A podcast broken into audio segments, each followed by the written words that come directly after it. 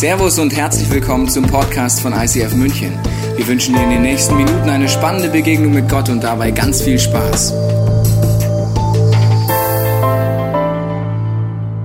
Schön, dass du dabei bist bei Weihnachten Neuer Leben. Wir sind im Teil 2 einer Predigtserie. Es geht um den Glauben lebendig zu erleben und ihn nicht nur vom Kopf her zu erleben. Deswegen haben wir letzte Woche angefangen zu predigen. Nächsten Wochen geht es weiter darum. Und ich habe letzte Woche eine Formel eingeführt, die ich nochmal kurz wiederhole mit dir. Wenn du da warst, ist eine Erinnerung. Wenn du nicht da warst, ist es für dich eine wichtige Information, was der lebendige Glaube ist. Und zwar ist es auf der ersten Sache eine intellektuelle Übereinstimmung. Das ist das Erste. Also die intellektuelle Übereinstimmung bedeutet, ich kann mich mit dem Glauben auseinandersetzen und ich sollte mich auch mit dem Glauben auseinandersetzen auseinandersetzen.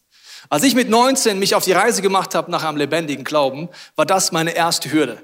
Ich habe dann Mathe und Physik studiert und ich musste es alles durchdenken, durchkrübeln und durchfutzeln und fitzeln und sagen, Macht das irgendwie Sinn mit dem Glauben? Und Jesus kann ich mich darauf einlassen von meinem Kopf. Und es ist wichtig, dass du intellektuelle Einstimmung hast, auch wenn es darum geht, dann, dass man den Glauben vielleicht erleben kann. Das ist der erste Schritt, ganz wichtig. Vielleicht bist du heute hier eingeladen oder zu Hause per Link eingeladen worden und sagst, da stehst du gerade, du setzt dich mit dem Glauben auseinander, du hast Fragen über Fragen. Herzlich willkommen, schön, dass du dabei bist. Der zweite Punkt für einen lebendigen Glauben ist jetzt Vertrauen. Vertrauen bedeutet, ich probiere es mit meinem Leben aus.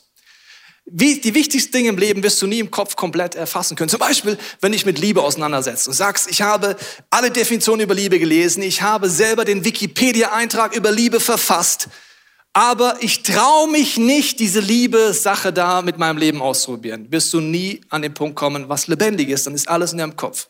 Im Glauben geht es darum, es mit meinem Leben auszuprobieren. Wir werden heute schauen, wie das geht und dann, wie der lebendige Glaube auch im Alltag ankommt. Und vielleicht sagst du jetzt bereits beim ersten Punkt, ja, gerade an Weihnachten ist das so eine Sache mit der intellektuellen Übereinstimmung, weil wenn man sich all den Kitsch anguckt und all die Sachen anguckt, kann ich nichts mit anfangen. Das ist vielleicht ähnlich in deinem Leben mit Gott und Weihnachten so wie in meinem Leben mit dem Nikolaus. Wer von euch hat vom Nikolaus was bekommen? Wer hat nichts bekommen? Wer ist immer noch sauer auf seinen Partner, weil er es nicht gemacht hat?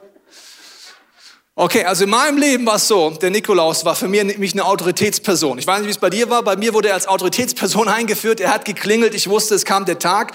Es war eine, für mich als kleiner Mensch, eine sehr ehrfurchtseinflößende Person. Und ich wusste nie, wie der reagiert. Also lobt er mich, habe ich die Hausaufgaben gemacht, dann durchgedacht, war das jetzt gut oder nicht gut? Kriege ich jetzt einen Tadel, kriege ich keinen Tadel? Sitzt das Gedicht, ja oder nein? Also für mich war der Nikolaus nicht nur eine gute Sache. Ich weiß nicht, wie es bei dir war. Und ähm, ich war eigentlich unter Strom und war immer dankbar, wenn ich dann Lob bekommen habe. Ja? Am Ende. Ja? Und dann so, so ungefähr, ich war ungefähr vier Jahre alt, äh, ist mir was aufgefallen. Die Tür hat geklingelt, Nikolaus kam, ho, ho, ho, ho, schön verkleidet.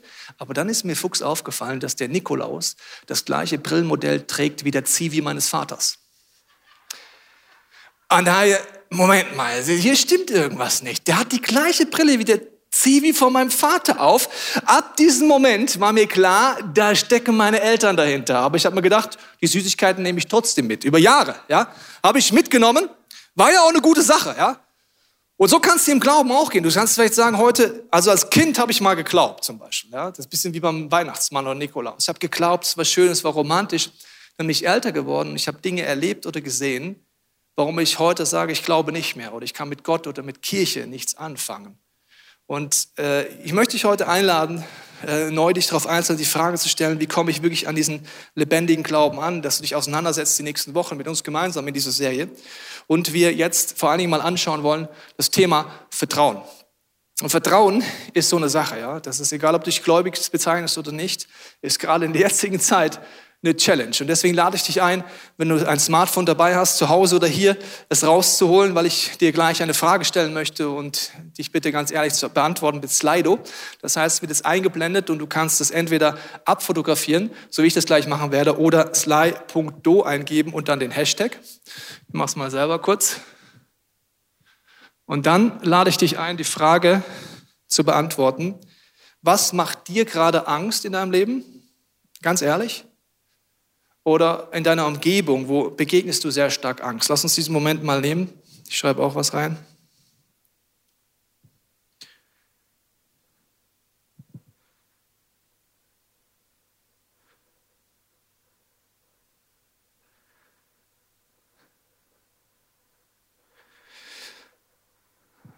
So, jetzt sehen wir jetzt verschiedene Sachen, Gesundheit, Arbeitsexistenz, Menschen zu verlassen, Weihnachten alleine zu sein.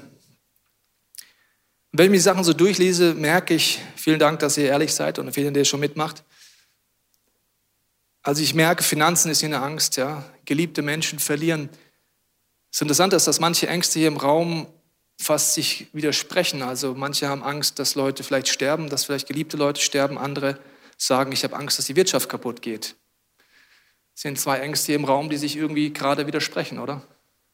Oder äh, wie die Zukunft aussieht oder Armut oder ja, dass man sich denkt, naja, wird, werden die Krankenhausbetten reichen oder machen wir nicht hier alles gerade falsch? Also du siehst, die Ängste hier im Raum und auch zu Hause sind vielfältig. Die Frage ist, was mache ich mit all diesen Ängsten? Wie kann ich denen begegnen? Du kannst gerne weiter reinschreiben. Vielen Dank für deine Ehrlichkeit, für alles, was du dort zeigst. Du merkst, dass Angst jeder kennt. Egal ob Christ oder nicht Christ. Und in der Weihnachtsbotschaft, gerade hinter diesem Kitsch, gibt es eine Aussage, die wir heute testen müssen. Die Engel kommen und kündigen an in der Weihnachtsbotschaft, fürchtet euch nicht.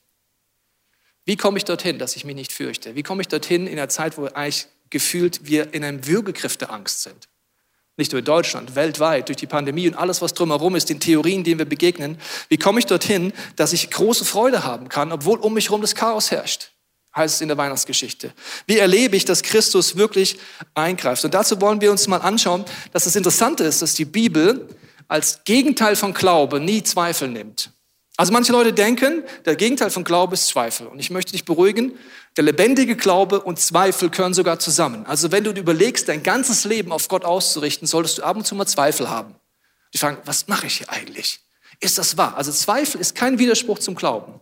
Aber der Widerspruch vom Glauben ist Angst. In der Bibel ist Angst und Glaube zwei Dimensionen, die nicht zusammengehen. Ich werde es dir erklären anhand einer Geschichte. Sie vorlesen Markus 4, 35 bis 41. Als es abends wurde, sagte Jesus zu seinen Jüngern, wir wollen auf die andere Seite des Sees fahren. Jesus war schon, Jesus war schon im Boot. So entließen die Jünger die Menge, stiegen zu ihm ins Boot und fuhren los. Einige andere Boote fuhren mit ihnen. Doch bald darauf erhob sich ein heftiger Sturm.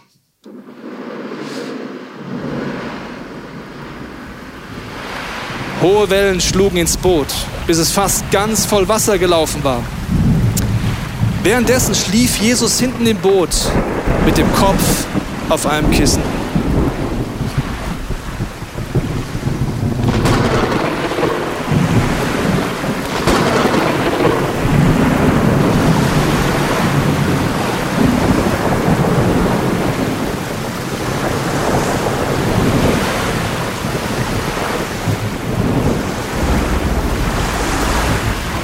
Ihrer Verzweiflung weckten sie ihn schließlich auf und riefen, Lehrer, macht es dir nicht aus, dass wir umkennen? Macht es nicht aus, dass hier ein Sturm ist? Macht es nicht aus, dass Pandemie ist? Hast du nicht mitbekommen, dass eine Wirtschaftskrise ist? Hast du nicht mitbekommen, dass mein Job kaputt geht? Hast du nicht mitbekommen, dass ich Angst habe? Hast du nicht mitbekommen, dass hier Leute sterben? Hast du nicht mitbekommen, dass die Krankenhausbette voll werden?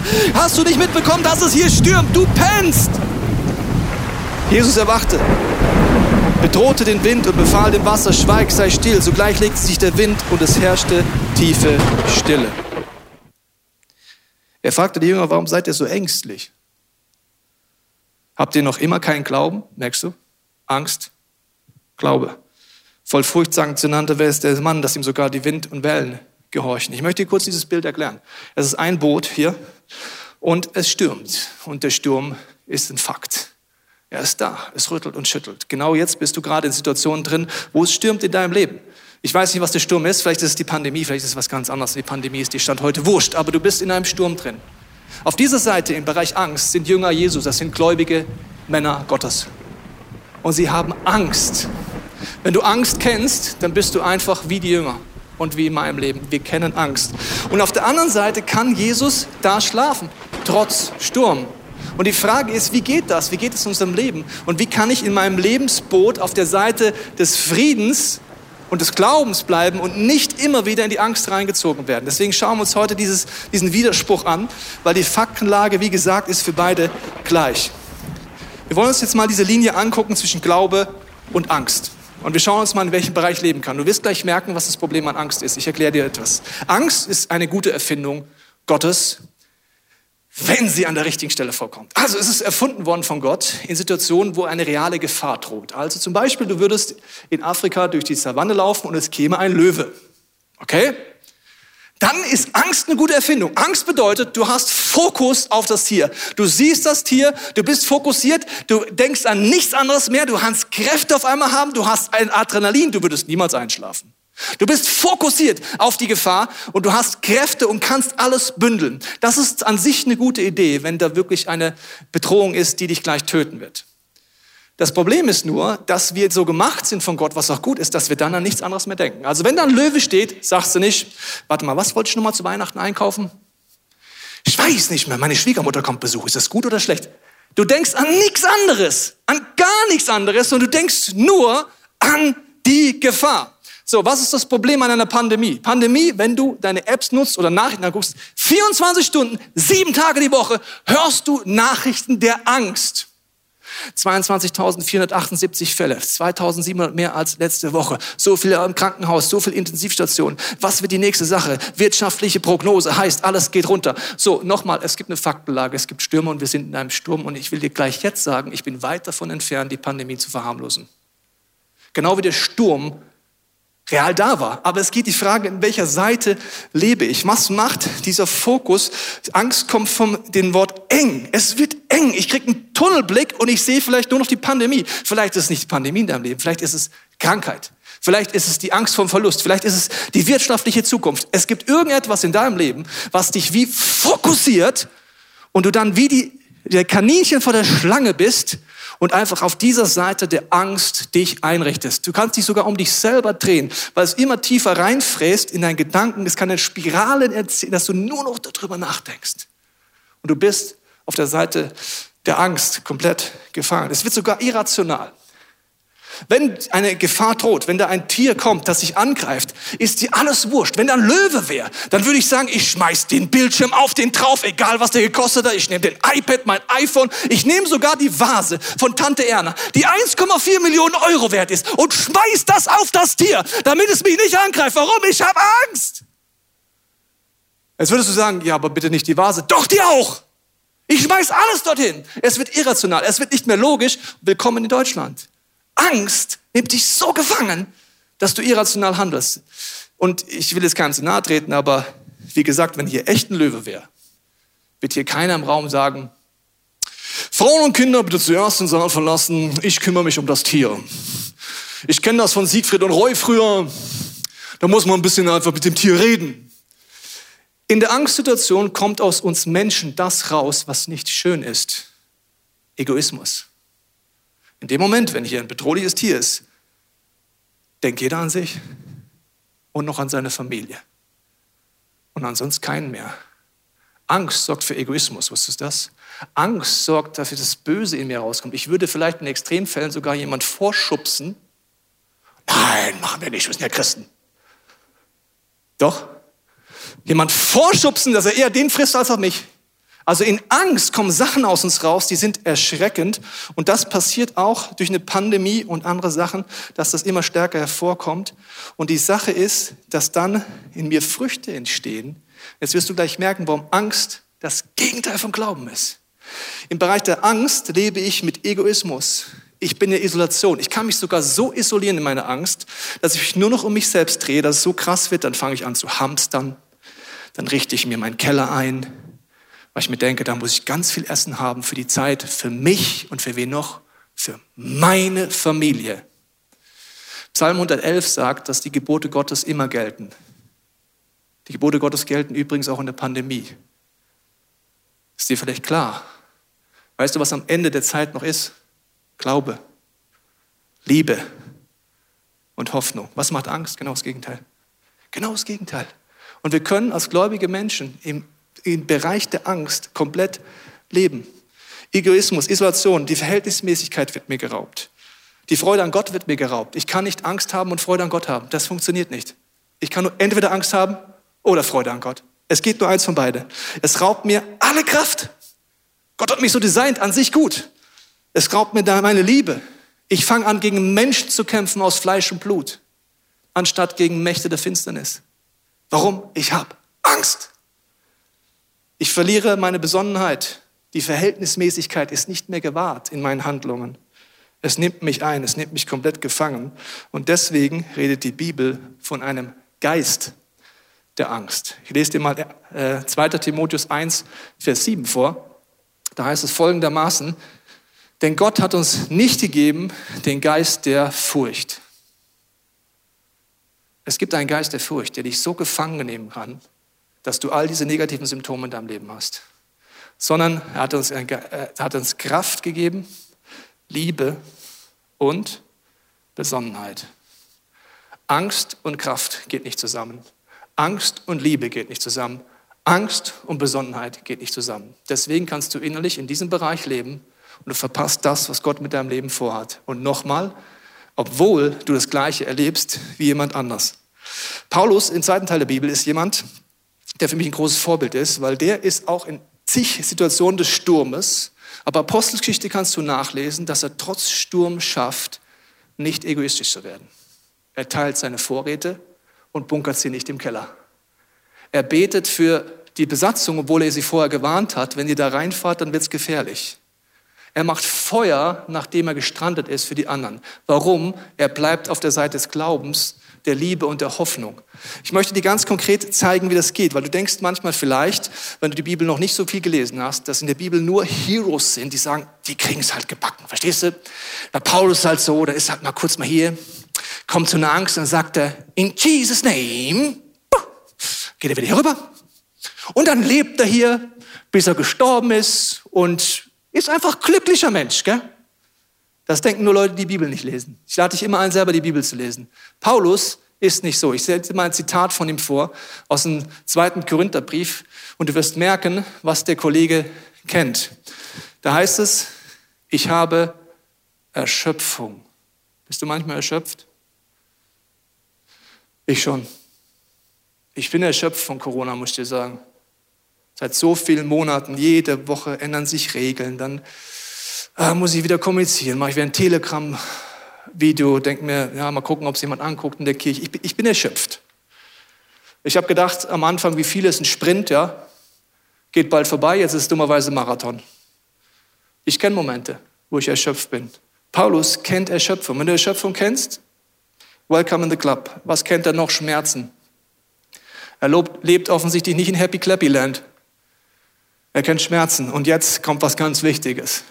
Er kennt was? Schlaflose Nächte. Bist du schon mal nachts wach gelegen? Ich schon. Wann liegen wir nachts wach? Hast du mir überlegt?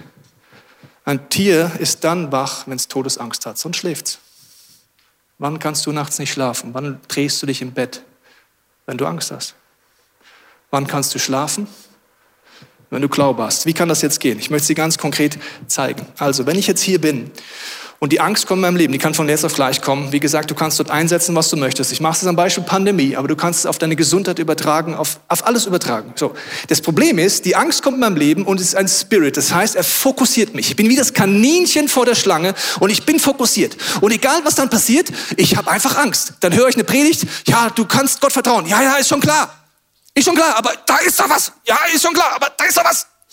Das heißt, ich bin so fokussiert, dass ich gar nicht auf die Idee komme, hinzugehen. Das war das Erste, ich zeige dir jetzt, wie du den Fokus von der Angst lösen kannst, wie du deine Gedanken umlenken kannst und wie du dann im Glauben leben kannst. Das sind drei Schritte, die ich dir im Philipperbrief kurz zeigen möchte, die Gott uns zur Verfügung stellt und ich möchte dir jetzt dann ganz praktisch zeigen, wie ich das mache.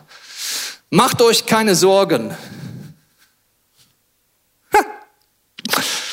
Leichter gesagt als getan. Aber wie funktioniert jetzt? Wie funktioniert keine Sorgen? Ihr dürft in jeder Lage zu Gott beten. Sagt ihm, was euch fehlt und dankt ihm.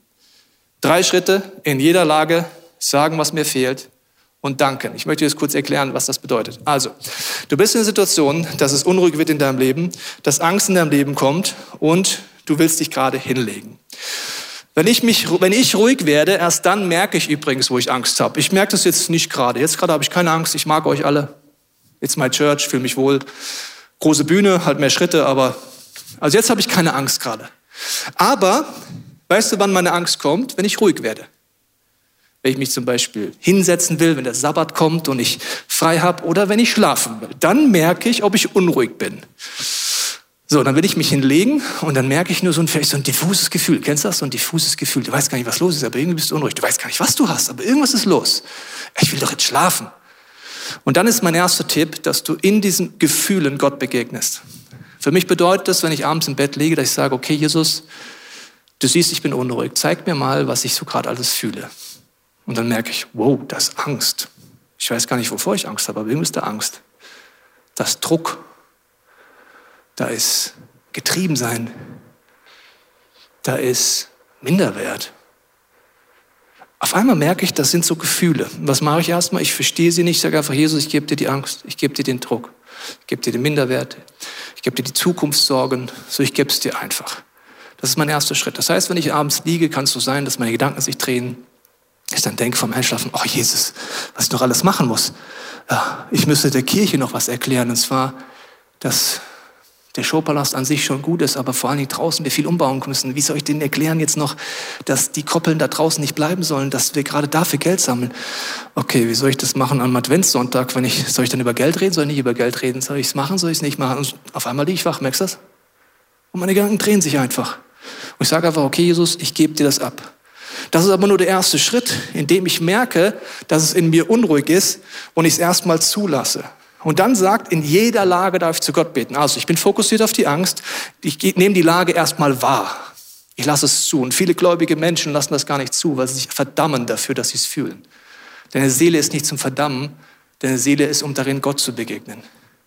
Gott hat kein Problem mit den innerlichen Stürmen. Wenn du ruhig wirst, merkst du den innerlichen Sturm. Wo ist es unruhig in mir?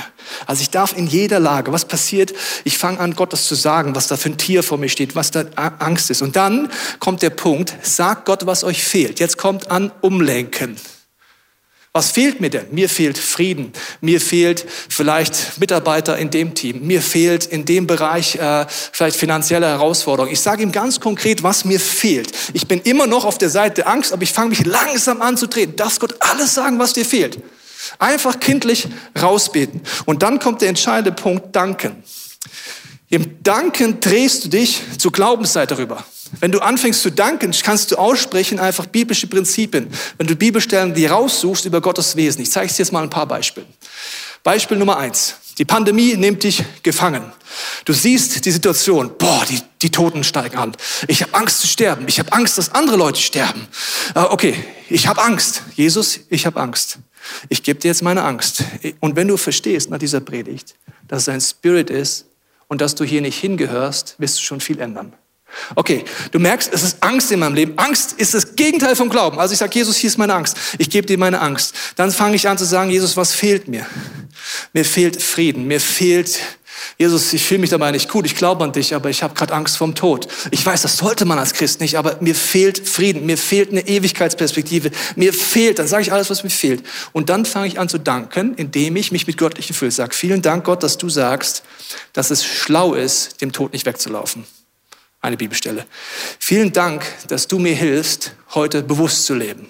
Vielen Dank, dass ich den heutigen Tag aus deiner Hand nehmen kann. Vielen Dank, dass mein Herzschlag, meine Gedanken und mein Atem in deiner Hand ist. Vielen Dank, dass du entscheidest, wann mein Leben vorbei ist und nicht Corona. Vielen Dank, dass ich mit dir leben kann. Was mache ich? Ich gehe immer weiter hier rüber, Schritt für Schritt für Schritt in diese Richtung. Die Symptome in deinem Leben können noch so stark sein. Ich mache es ein Beispiel von meinem Herz. Mein Herz hat, habe ich immer wieder Herausforderungen in meinem Leben gehabt. Wenn dann Symptome in meinem Herz kommen und ich bin eigentlich neutral unterwegs, merke ich, boah, schlägt unruhig.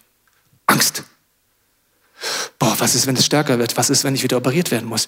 Was ist, wenn das so stark wird, dass ich das nicht mehr hilft? Was ist, wenn ich einen Herzschrittmacher brauche? Was ist, merkst du das? Geh mal weiter rüber. Geist der Angst wird immer stärker. Ich bin Fokus, Kaninchen vor der Schlange. Ich denke nur noch über die Angst nach, über nichts anderes mehr. Und dann denke ich irgendwann und dann werde ich sterben. So, was mache ich, wenn die Symptome sind? Ich nehme die Symptome wahr. Ich sage, okay, Jesus, ich habe Angst. Mein Herz schlägt unregelmäßig. Was fehlt mir?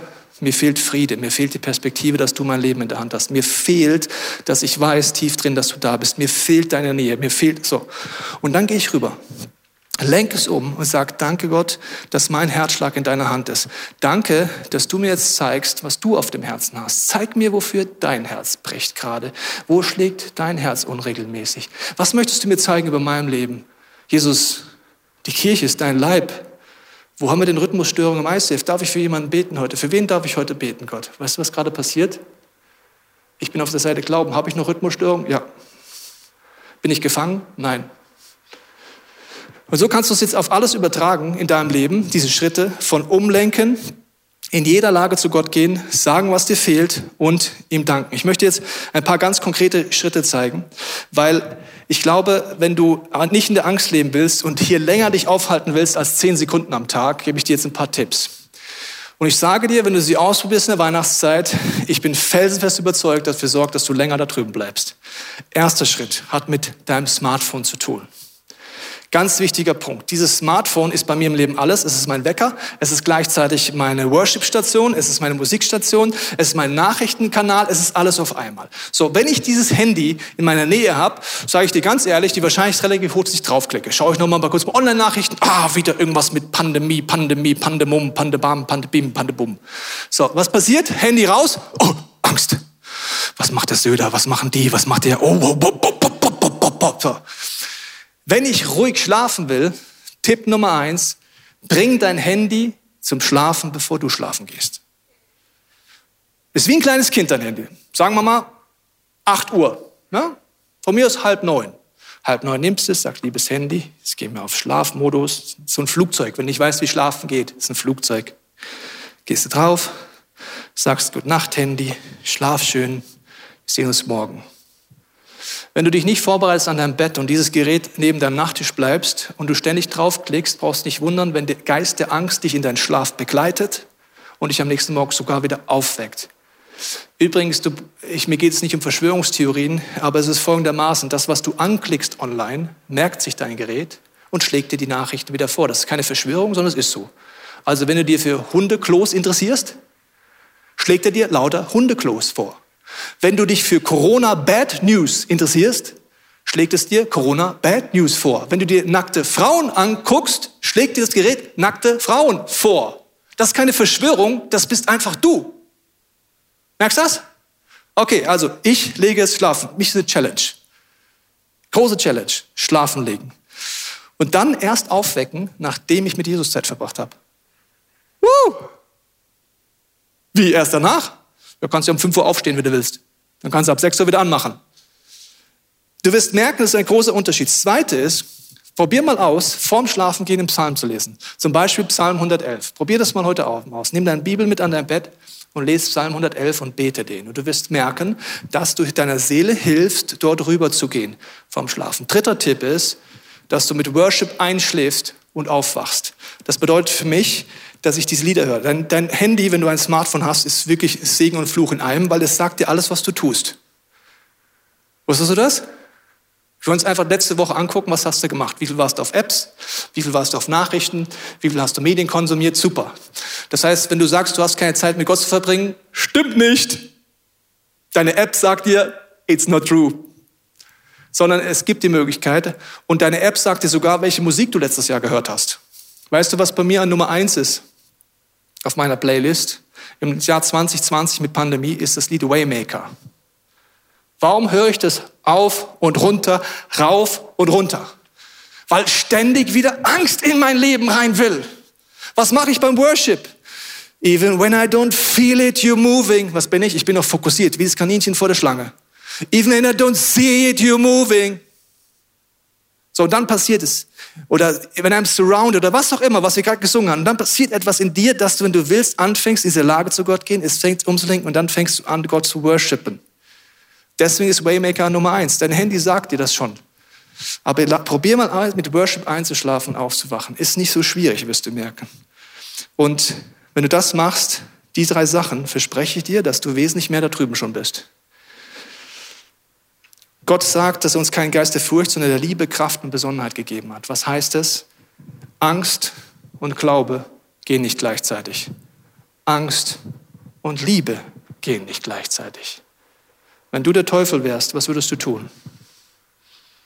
Du würdest alles tun, dass Menschen, ob gläubig oder nicht gläubig, unter dem Spirit der Angst bleiben. Dass sie nur noch um sich selber drehen, egoistisch sind und nicht von sich weggucken. Der Kraft bedeutet nicht aus meiner Kraft, sondern aus Gottes Kraft lebe ich. Die Liebe kannst du dich neu öffnen. Und Besonnenheit heißt, dass ich nicht übers Ziel hinausschieße, sondern dass ich trotzdem aktiv bleibe. Es geht nicht um passives Christsein, sondern dass ich alles mache, was Gott mir vor die Füße legt. Ich möchte schließen mit einem Zitat von C.S. Lewis, sein Schriftsteller. Und er hat einen Text geschrieben, er ist schon sehr alt. Es war zu der Zeit der atomaren Bedrohung. Und wenn du älter bist, kennst du noch diese Zeit. Wenn nicht, weißt du es aus den Geschichtsbüchern. Nachdem die erste Atombombe gezündet wurde, gab es das Zeitalter der atomaren Bedrohung. Du wusstest nicht, ob wieder ein Staat diese Atomwaffe nutzt. Es gab den Kalten Krieg. Das heißt, du wusstest nie, ob Russland oder Amerika irgendjemand von denen losschießt. Und es war eine reale Bedrohung. Es war ein realer Sturm, genau wie es heute die Pandemie gibt. Okay? Das heißt, der Sturm war da. Und jetzt schreibt C.S. Lewis was über diese atomare Bedrohung und ich glaube, du kannst für Atombombe Pandemie einsetzen. Hört dir das mal an. In gewisser Weise nehmen wir die Atombombe viel zu wichtig. Wie sollen wir einem Atomzeitalter leben? Ich bin versucht zu antworten, na so, wie sie im 16. Jahrhundert gelebt hätten, als die Pest fast jedes Jahr die Stadt London heimsuchte. Oder wie sie im Wikingerzeitalter gelebt hätten, als Räuber aus Skandinavien jede Nacht bei uns landeten und ihnen die Kehle durchschneiden konnten. Oder so, wie sie bereits jetzt im Zeitalter von Krebs, AIDS, Syphilis, Lähmung, Terroranschlägen, Flugunglücken, Autounfällen leben. Fangen wir nicht an zu glauben, dass wir es mit einer völlig neuartigen Herausforderung zu tun haben.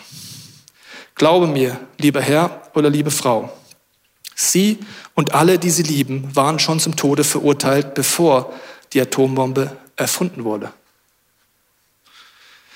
Ein recht hoher Prozentsatz von uns wird auch so auf eine eher unangenehme Weise sterben. Wir hatten und haben gegenüber unseren Vorfahren in der Tat einen sehr großen Vorteil, nämlich die Medizin und die Betäubungsmittel, die wir kriegen können. Aber es ist lächerlich, zu winseln und lange Gesichter zu ziehen. Die Atombombe ist nur eine weitere Gelegenheit für einen schmerzhaften und vorzeitigen Tod in einer Welt, in der es viele Möglichkeiten gibt, zu sterben. Der Tod ist keine Möglichkeit, sondern eine Gewissheit. Dies ist der erste Punkt, den will ich mal ansprechen wollte. Das erste, was wir tun müssen, ist uns zusammenreißen. Wenn diese Atombombe uns zerstört, dann soll sie uns dabei erwischen, wie wir sinnvolle und gütige Dinge tun. Beten, arbeiten, unterrichten, lesen, Musik hören, die Kinder baten. Sport treiben oder mit unseren Freunden plaudern. Wir sollen nicht zusammengekauert wie verängstigte Schafe über die Atombombe nachdenken. Die Bombe mag unseren Körper zerstören, unseren Geist darf sie nicht beherrschen. Ich habe dir gesagt, du kannst Pandemie meiner Meinung nach einsetzen, weil die Pandemie kann dafür sorgen, dass sie dich komplett beherrscht. Sie kann dafür sorgen, dass du von all dem wegguckst, was du eigentlich tief im Leben willst. Ich sage dir, was für mich die wahre Bedrohung unserer Gesellschaft ist. Die Wahrscheinlichkeit, dass du an Corona stirbst, ist statistisch sehr gering. Dass du überhaupt stirbst, liegt bei 100 Prozent. Wir brauchen nicht erst Corona, um zu wissen, dass unser Leben bedrängt, begrenzt ist. Und dass die Wahrscheinlichkeit so ziemlich hoch ist, dass wir nicht alle einfach nur friedlich einschlafen. Das heißt, die Bedrohung des Todes kann entweder dafür sorgen, dass ich im Geist der Angst lebe oder dass ich mich mit Gott auseinandersetze, weil die wahre Verschwörung unserer Gesellschaft ist, dass wir Gott vergessen haben. Die größte Erfüllung ist, in der Nähe Gottes zu leben. Du bist dafür designt, in seiner Nähe zu bleiben. Du bist dafür designt, aus Liebe zu handeln, zu Gott, deinem Nächsten und dir selber. Egal, was um dich herum passiert. Wir als Kirche haben uns vorgenommen, ganz egal, was die nächsten Wochen und Monaten noch passiert. Wir wünschen uns, egal was gerade möglich ist oder nicht möglich, dass Gott uns findet, werden wir seine Liebe verbreiten. Werden wir sagen, Gott, hier sind wir uns, benutze uns. Du wirst sterben. Aber die Frage ist, ob du heute versöhnt mit Gott bist. Ich glaube, dass manche Leute hier sind, du hast früher mit Gott intensiv gelebt, du lebst seit Jahren nicht mehr mit ihm und du merkst einfach heute, dass du Sehnsucht hast, zurückzukehren. Vielleicht lebst du mit Gott, aber dir ist heute bewusst geworden, dass es so einen Geist der Angst in einem Bereich in deinem Leben gibt und dass du fokussiert bist die ganze Zeit. Und willst heute mit mir zu Jesus ganz neu gehen und sagen, Jesus, hilf mir umzulenken.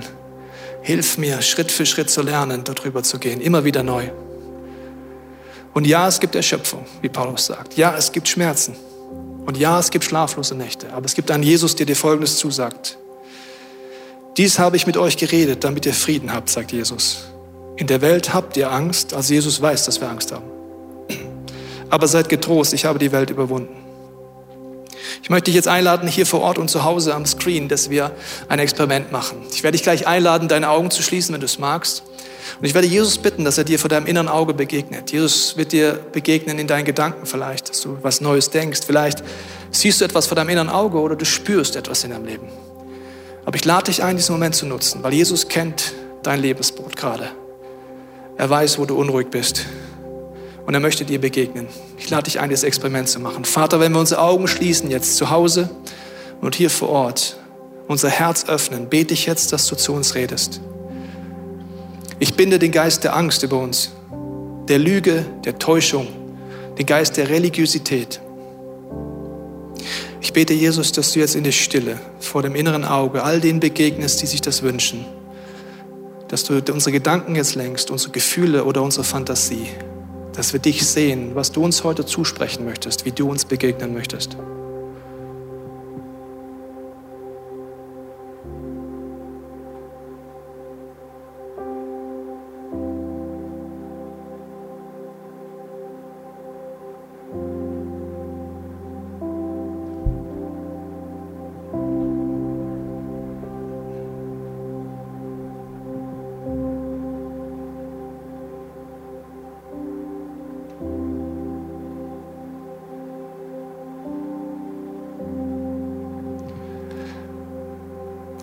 Danke dir, dass du jetzt wirkst, dass du die nächsten Minuten uns an die Hand nimmst, dass du auch während dem nächsten gesungenen Gebet du weiter redest. Ich bete für jede Person, die gerade merkt, sie hat Sehnsucht, nach Hause zu kommen zu Gott. Dann lade ich dich ein, deinem Herzen zu sagen, Jesus, hier bin ich. Ich nehme dich in meinem Leben auf. Ich nehme an, dass du am Kreuz für mich gestorben bist. Ich mache zum allerersten Mal diesen Schritt aus diesem Land der Angst raus in dein Land der Ruhe, der Annahme und der Geborgenheit. Und ich danke dir, Jesus, dass du jetzt jeden, der mit dir unterwegs ist, neu einlädst auf deine liebevolle Art. Dass wir jetzt in der Lage, in der wir sind, zu dir kommen können. Du sagst, wir dürfen in jeder Lage zu dir kommen. Wir dürfen dir jetzt sagen, was uns fehlt. Und wir dürfen dir danken. Ich bete für dieses gesungene Gebet jetzt, dass du das tust in unserem Herzen, dass wir das auch nutzen können, diesen Moment. Amen.